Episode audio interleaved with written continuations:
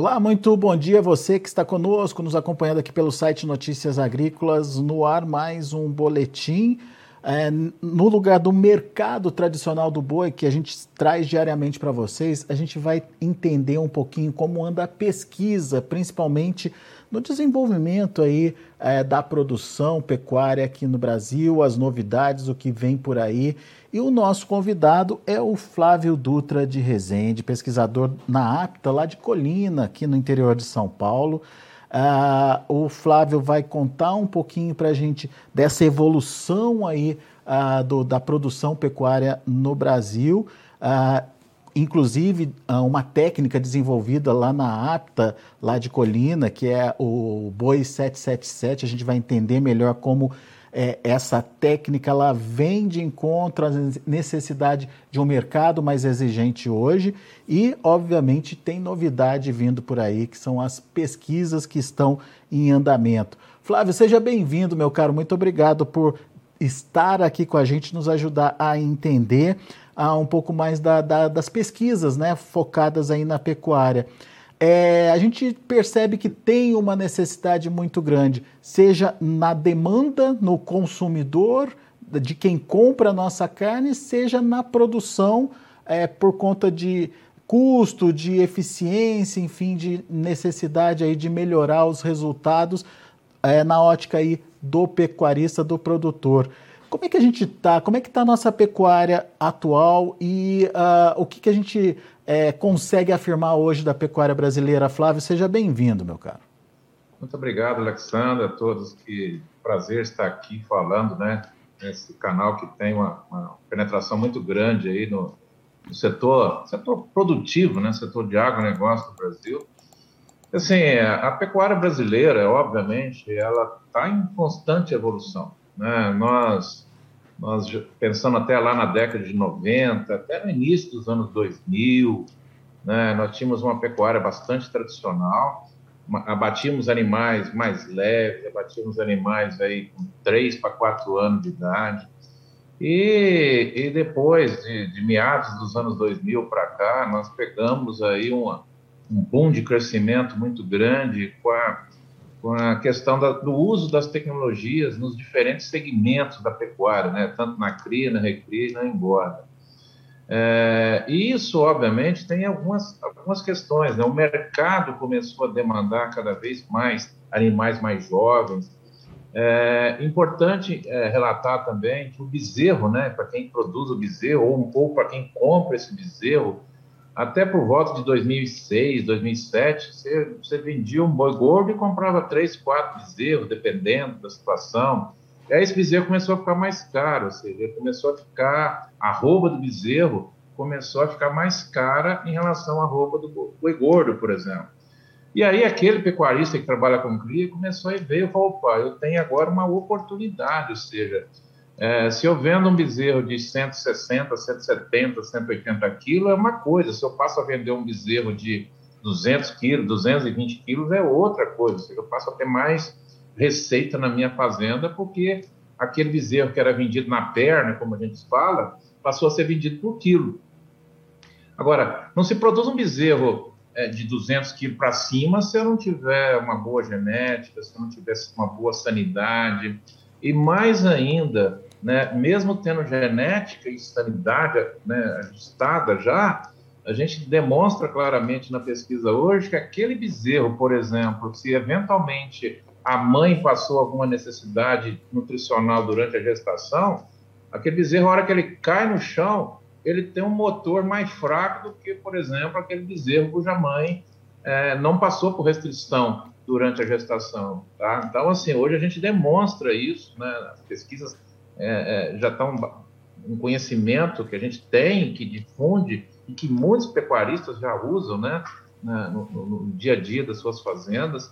Então, isso, isso é importante. E toda vez que a gente faz essa analogia do motor, é importante, porque depois que o bezerro nasce, é uma corrida contra o tempo.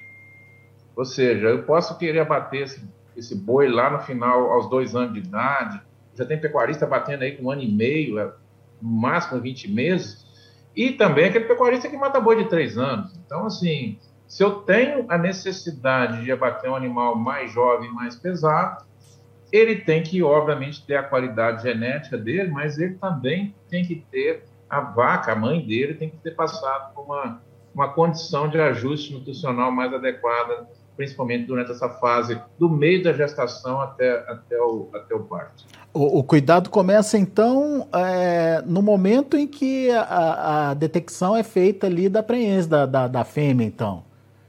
É, na realidade, o, o, o cuidado é, é, é, sempre, né? Até porque quando eu vou identificar que ela ficou prenha, né, eu tenho que olhar isso antes, ou seja, a gente sempre está pensando na, na, fertilidade daquela matriz. Uhum. Então, a primeira coisa é, a vaca tem que parir bem. Se ela pare bem, significa que a gestação foi bem feita. E ao parir bem, ela está apta a entrar, entrar, a começar a ciclar mais cedo possível. Né? O pecuarista que trabalha hoje com cria, ele já sabe, aquele bezerro que nasce mais cedo, ou seja, aquele bezerro que nasce em agosto, setembro, é um bezerro totalmente diferente do que aquele bezerro que nasce lá em, dezembro, por exemplo. Então, assim, é, eu consigo acelerar mais o desempenho desse animal, do, desse bezerro do cedo, do que do bezerro do tarde, por essas razões que a gente acabou de falar.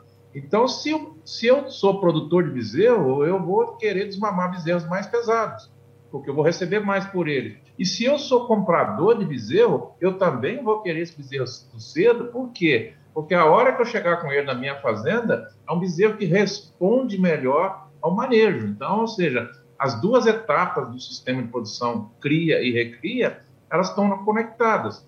E, obviamente, isso a gente vai levar lá para a terminação também. Muito bem. Agora, é, o Brasil hoje já produz, já tem essa cria com essa característica, a pesquisa já está difundida, é, ou ainda exige um trabalho mais intenso aí, Flávio, para que vire um padrão, digamos assim, da pecuária brasileira? É, a nossa pecuária é muito grande, né? Então, assim, você tem que pensar não só em termos de número de animais, mas também o Brasil é um país continental. Então, uh, ainda tem muito pecuarista que é extremamente tradicional, né? Então, esse pecuarista que é ainda extremamente tradicional, uh, de cria, por exemplo, logo você vai ver a bezerrada dele, que ela está sendo desmamada aí com 150, 160 quilos, estou falando de macho, né? Agora, por outro lado, você tem pecuarista hoje que não vai bezerro aí de 250, 270 quilos, assim, uma distância 100 quilos a mais. Agora, por que, que um consegue fazer isso e o outro consegue fazer bem menos? É óbvio, né? existe uma, uma série de ferramentas que aquele pecuarista que está mais ajustado está utilizando. Então, é um processo de evolução. Né? Um processo de evolução, obviamente, ele demanda, ele demanda tempo, ele demanda, ele demanda também transferência de tecnologia, uma coisa que a gente faz muito, né, aqui é transferência de tecnologia. A fazenda, né, uma fazenda de produção aqui de pecuária de corte, né, onde a gente faz pesquisa, então a gente recebe muito pecuarista para poder é, treiná-los aqui. A gente também faz dias de campo, né, para poder transferir essas tecnologias também de forma mais é, é, mais massal, ou seja, um volume maior de pessoas visitando a gente, a gente conseguindo mostrar para que ele possa olhar que essas ferramentas existem, ele leva aquilo para sua fazenda e lá ele vai se adaptando àquela, àquela realidade é, da, da fazenda dele. Muito bem. Aliás, no mês de agosto tem um evento já agendado lá, que é o Beef Day. A gente vai falar dele daqui a pouquinho, Flávio. Mas antes eu queria entender um, um, um projeto de vocês, né? Que começou a ser divulgado em 2015, que é o Boi 777, que está dentro, ou que vai de encontro a, esse, a essa necessidade aí de uma produção mais intensificada, de ganhos é, é, de peso sendo é, respondidos aí, ou sendo é, acertados aí, enfim, uma pecuária mais eficiente que é uh, o Boi 777. Conta um pouquinho para a gente desse projeto, Flávio. Como é que está como é que tá a, a, difusão dele aí no mercado? Enfim, como é que vocês estão trabalhando com esse conceito? Bem, esse é como você acabou de falar, isso é um conceito de produção, então ele serve para qualquer, né, se o pecuarista tem né, lore ou outra raça qualquer, se é cruzamento industrial, que, que, é, que, que é importante nisso? Quando a gente fala do 777, nada mais é do que o estabelecimento de uma rota. Ou seja, eu tenho uma meta de produção para cria, eu tenho uma meta de produção para recria, eu tenho uma meta de produção lá para a fase de engorda. E quando a gente usa os três sets, né, que é o 777, nada mais é do que desmamar um bezerro né, por volta das sete arrobas. Aí nós estamos falando um bezerro de 210 quilos. Esse bezerro, lógico que a gente tem fazendas fazendo mais do que isso, mas o problema é que a gente tem muita fazenda fazendo menos. Então, assim, é, esse é o primeiro passo. O que, que eu consigo fazer para chegar nesse bezerro de sete arrobas? Aquele que está conseguindo fazer mais, ótimo, né? Ou seja, ao invés de desmamar com sete arrobas, tem muita gente desmamando com oito, por exemplo. Então, esse pecuarista já evoluiu. Mas o problema é que a gente quer resgatar aqueles que ficaram para trás, tá? E, obviamente, as pesquisas nossas são em todos os sentidos, né? De melhorar os índices de fertilidade, entender as diferentes categorias de cria, ou seja, se eu estou trabalhando com uma vaca multípara, uma vaca secundípara, uma primípara, assim, e a novilha, como que eu vou chegar com essa novilha, a condição nutricional que eu vou dar para ela, né? Nós estamos aí em diferentes regiões que muitas vezes chove mais ou chove menos, ou seja, eu tenho que saber o que eu tenho que fazer. A hora que eu chego com esse bezerro lá no desmame, a gente tem que traçar para ele uma, uma, uma, estratégia nutricional ao longo do, do, período de recria. E por que, que a gente faz o, o 777? Nada mais é do que abater um animal com dois anos de idade. Então, se eu desmamo esse bezerro com 7, 8 meses e faço uma recria de 12 meses, eu já vou estar com esse animal boi magro lá por volta dos 400, 420 quilos, que são as 14 arrobas, lá por volta dos 20 meses de idade. Aí eu vou tomar a decisão se eu vou levar esse animal para o confinamento, ou eu posso fazer uma terminação intensiva a pasto, né, que a gente, vários trabalhos que nós fizemos aqui, difundimos isso aí Brasil afora. Então, assim, existem diferentes estratégias. O, o mais importante é que o pecuarista faça um planejamento. Então, o que a gente estimula muito dentro do modelo 777 é que ele mensure isso, que ele tenha uma planilha de custos para ele poder tomar decisão em quais segmentos, em qual época do ano ele vai investir mais, ele vai investir menos. Tá? E eu passo que se eu abater esse animal com dois anos de idade, eu tenho, eu tenho no final um animal que ele atende às exigências do mercado consumidor de carne hoje quer um animal mais jovem, quer uma carne de melhor qualidade. E mais ainda, os frigoríficos hoje, que, por exemplo, estão habilitados para a China, querem animais jovens, porque senão eles não conseguem vender esse boi para a China. Então, assim, a gente consegue casar o projeto do Boi 777 de forma que atenda carne de qualidade para o mercado interno e mercado externo e também, obviamente, né, rentabilizando mais as fazendas que estão adotando é, esses modelos com mais tecnologia. E se encaixa nesse modelo de sustentabilidade que o mundo está exigindo hoje também, Flávio? Sim, claro. Hoje, né, a gente abre aí qualquer mídia que a gente está assistindo hoje, o bovino é, é, considerado um dos causadores aí, né, da, pela emissão de, dos chamados gases de efeito estufa. E quando a gente passa a olhar as fazendas que estão adotando tecnologia, né, a gente consegue, obviamente, abater um animal mais jovem.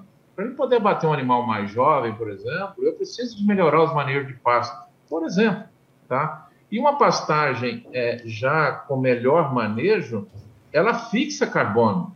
Então, o que a gente faz é um balanço entre emissão e fixação. Quando eu penso nessa conta de mais e menos, se eu passo a fixar mais do que aquilo que o animal vai emitir, é obviamente eu passo a ter um balanço positivo. E, e tem muitas fazendas hoje no Brasil já em balanço positivo. Se a gente fizer uma analogia com um carro, o carro só emite, por exemplo. Então, ou seja, hoje tem empresas aí que estão comprando carbono, créditos de carbono. E a pecuária, a pecuária sustentável, igual nós estamos falando, ela vai vender esses créditos de carbono, inclusive já tem empresas é, é, começando a iniciar os trabalhos no Brasil, comprando crédito de carbono das fazendas que são têm bons manejos para vender para segmentos, por exemplo, que não tem como ele fixar carbono. Podemos citar aí indústria automobilística, setor aéreo, empresas aí de, de, de, diferentes tipos, né, que são empresas que, obviamente, estão emitindo carbono, né, que é, independente de ser na forma de monóxido de carbono, gás carbono e outras formas que o carbono pode estar sendo é, jogado na atmosfera. Né? Você está dizendo de uma transformação de uma é, é, de um carimbo de vilão aí para de repente um, um, um, uma atividade que pode inclusive vender crédito, é isso, Flávio? Sim, claro. É, é, infelizmente, por muitas vezes por desconhecimento de quem está do outro lado, é, coloca uma marca na nossa pecuária como sendo uma pecuária de, de, de que não seja sustentável. Mas, pelo contrário, o pecuarista hoje, né, nós temos um código florestal dos mais rigorosos do mundo, ou seja, e hoje, com, a, com o uso de satélite, o pecuarista que vier a descumprir as regras do código, do código florestal, ele vai ser multado, obviamente. E os frigoríficos hoje têm dentro, para compra de gado, por exemplo, ele tem que mapear as fazendas e saber se aquela fazenda, por exemplo, tem algum, alguma, algum passivo ambiental, isso hoje você pega por satélite. Nós estamos falando de passivo trabalhista, de trabalho escravo. Então, assim, é, quando a gente pensa na, na, sustentabilidade, nós estamos pensando na sustentabilidade do ponto de vista ambiental, nós estamos pensando na sustentabilidade do ponto de vista social também. É, e mais ainda, né, essas, essas, essas tecnologias que estão sendo utilizadas hoje nas, nas fazendas, elas também fazem uma economia circular naquela região. Isso é extremamente importante, porque de forma direta e indireta, ajuda ali o posto de gasolina, ajuda o hotel, ajuda o supermercado, e por aí o dinheiro vai, vai, vai circulando naquela região e, obviamente, fixa né, as famílias naquela região. Senão, a gente não teria uma, uma, uma condição das pessoas é, sobreviverem nas diferentes regiões que nós temos no país, que a gente conhece, né? Regiões com mais poder, né? mais poder aquisitivo. E aí, quando a gente pega agora a pecuária, está tá sendo muito associada também à agricultura, né? Ou seja, agricultura pecuária. Então, assim, agricultura hoje, muitas regiões né, que entraram na agricultura, nós estamos fazendo hoje terceira safra, por exemplo, ou segunda safra, né? Tem regiões que a agricultura tem problema de, às vezes tem risco climático, né? Falta água, aí o boi se encaixa perfeitamente, né? Nessa chamada segunda e até mesmo uma terceira safra de produção. Só o Brasil tem isso, né? Então, assim, basta agora a gente demonstrar isso para a sociedade brasileira e mundial, que o boi deixa de ser vilão e passa a ser o, o mocinho, né? Vamos chamar assim, da história. É isso aí. Ô, Flávio, a gente é, trouxe o, o Boi 777 para discussão aqui, porque é uma tecnologia que surgiu aí com vocês na Apta de Colina, já vem sendo é, bastante empregada pelo Brasil afora, mas as pesquisas não param, né, Flávio? E é isso que eu queria é, comentar contigo, porque mês que vem vai ter um, um dia de campo muito importante aí em Colina, né? Eu queria que você contasse um pouquinho mais para a gente sobre o Beef Day, é isso? Isso, o Beef Day é um dia de campo nosso, né, que a gente faz ele de forma bianual. Então, a gente já, nós já fizemos duas etapas em 2016 e 2018. Obviamente, tivemos que interrompê-la em 2020. Né? Voltamos agora para o circuito né, de, de, de, realização agora em 2022, né, dia 17 do 8. Então, todos que estão nos assistindo, basta acessar o nosso site do evento lá, www.bifday.com.br, lá vai estar toda a programação. Vai ser um dia de imersão aqui na Apre Colina, onde o pecuarista que, que, vier nos visitar vai poder ter, ver o que, que nós estamos fazendo com o segmento de cria. Né? Então, ele vai ver na prática, ele vai ver os animais, ele vai ver as diferenças entre usar ou não usar uma tecnologia lá na cria e como que isso impacta é, lá no bezerro, no nascimento, no desmame, as diferentes ferramentas, né, estratégias de, de, de recria, as diferentes estratégias para terminação, por exemplo, terminação a pasta ou terminação é, em confinamento. Então, assim, é um dia de muita demonstração de resultado. E que, que resultado? Resultados que nós pesquisamos né, nesses últimos quatro anos, né, E muitas vezes, né, o pecuarista, às vezes, ele não tem acesso a esse material por alguma razão, né? Então, assim, a gente difunde muito isso através de eventos Brasil afora, mas a gente quer trazer os pecuaristas para nossa casa. Sim, aqui ele vai ver uma realidade no mês de agosto, mês que tá, a fazenda está totalmente seca, né? E aí ele vai ver o que, que ele pode usar de ferramenta lá na fazenda dele, ou seja, ele vai ver uma fazenda que muitas vezes é muito parecida com a fazenda dele, né? E, obviamente, passa agora a fazer as adaptações que ele precisa de fazer para evoluir. E quando a gente fala em evolução, a pesquisa sempre vai estar na frente. Por quê? Aqui nós vamos mostrar os caminhos. E, obviamente, a gente pesquisa caminho que a gente sabe que vai dar errado. Agora, hum. por que, que a gente pesquisa caminho que vai dar errado? Porque eu sei que ao dar errado, eu tenho um resultado para mostrar para o pecuarista: olha, não segue esse caminho, porque esse caminho vai dar errado para você. Siga outro caminho. Quais? As fazendas têm as suas, as suas particularidades, e isso é importante o pecuarista entender, para que ele possa agora levar aquela, aquela tecnologia para a fazenda dele e obter o máximo do resultado. O que, que a gente quer de máximo resultado? Que o pecuarista ganhe dinheiro, seja sustentável economicamente, uma vez que nós estamos falando de sustentabilidade. Muito bom. Eu tenho aqui a programação e quem quiser mais detalhes, mais informações também pode acessar o site. A gente vai deixar o endereço do site para vocês poderem acessar também, fazerem a sua inscrição, enfim. É, mas é uma programação bastante técnica, com bastante é, discussões importantes e tem dinâmicas diferenciadas também, né, é, Flávio? Estou vendo aqui na programação tipos de silagem, painéis sensoriais, desossa técnica para o pessoal acompanhar. É, foi um evento pensado justamente para agregar conhecimento, é isso, Flávio? Sim, a gente vai ter num dia, o pecuarista vai ser capaz de entender o seguinte: dentro da porteira, depois como que o mercado o mercado está olhando para essa mercadoria que está produzindo e mais ainda ele vai ter a oportunidade de apreciar carnes de diferentes formas né? porque afinal de contas, quem produz carne, obviamente, é consumidor de carne. Então a gente quer mostrar através, por exemplo, de painel sensorial, o que é isso, tá? É, é, a hora que você vai comprar uma carne, que, qual a sua tomada de decisão quando você vai comprar uma carne? Lógico, além do preço, mas assim, eu quero chegar naquela carne, ela tem que ter uma aparência visual muito bonita. Ou seja, eu quero uma carne vermelha, bonita, né? É isso que a gente gosta de ver como consumidor, né? como a pessoa que está ali na, na, tomada de decisão.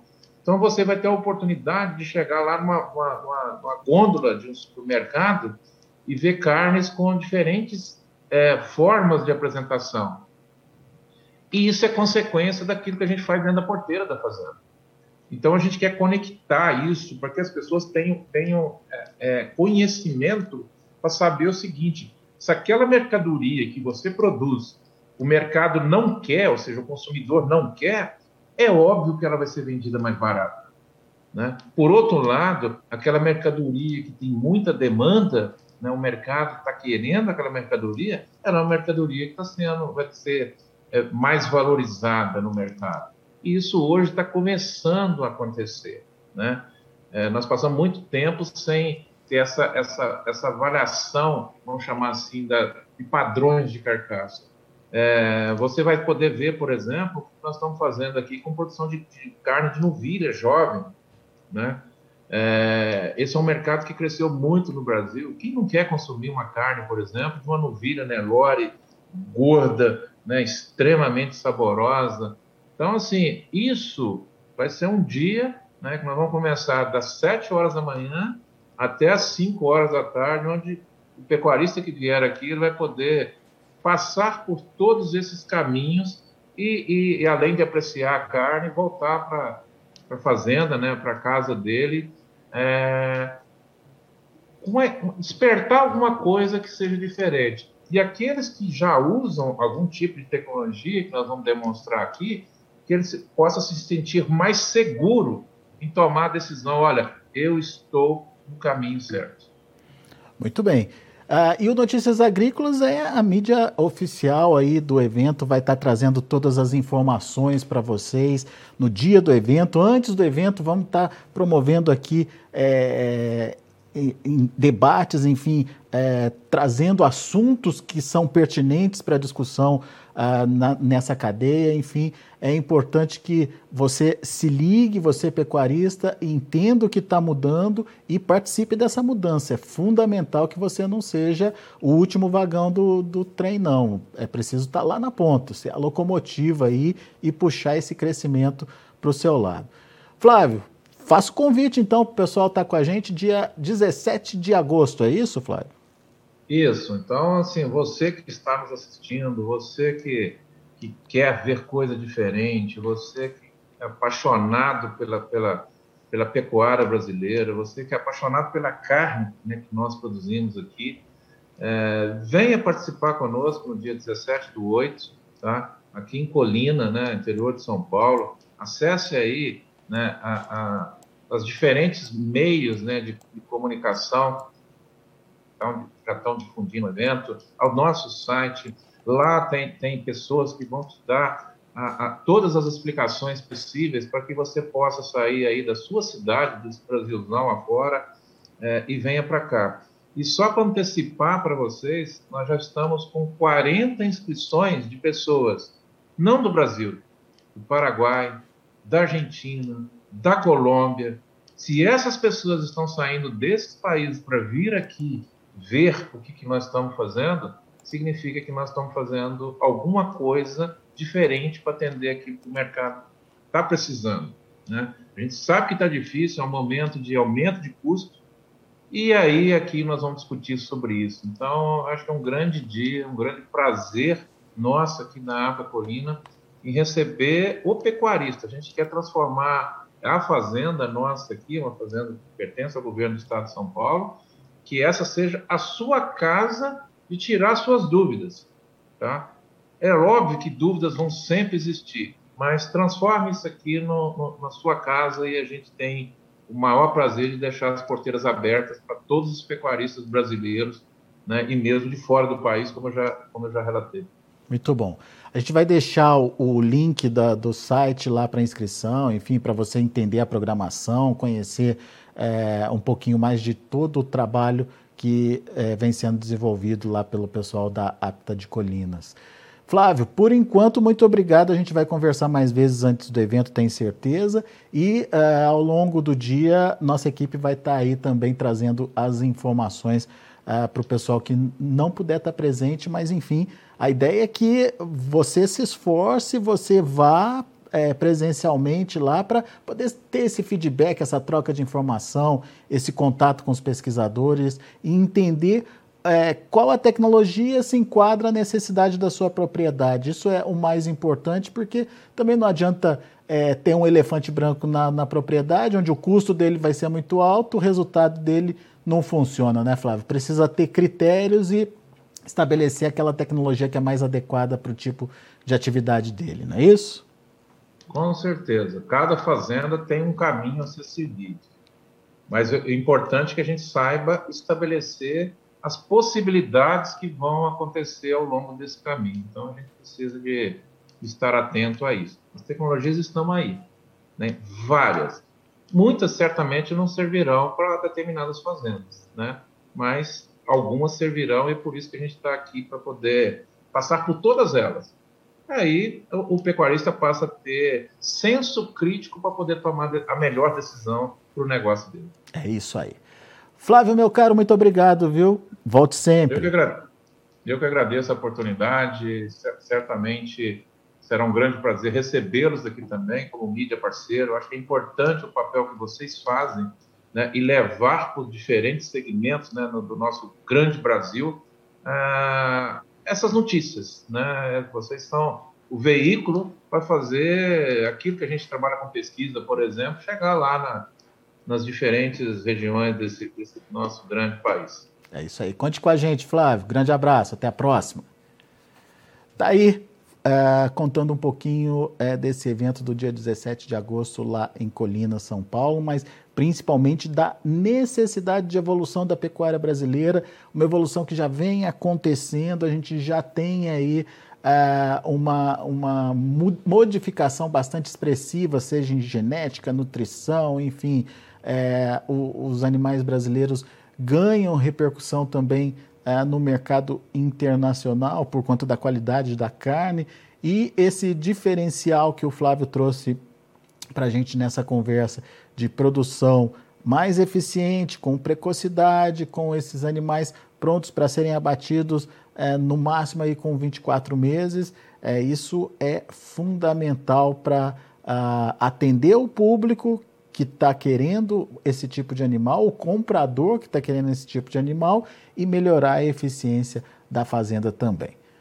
Daqui a pouco a gente volta com outras informações e mais destaques. Notícias agrícolas 25 anos ao lado do produtor rural.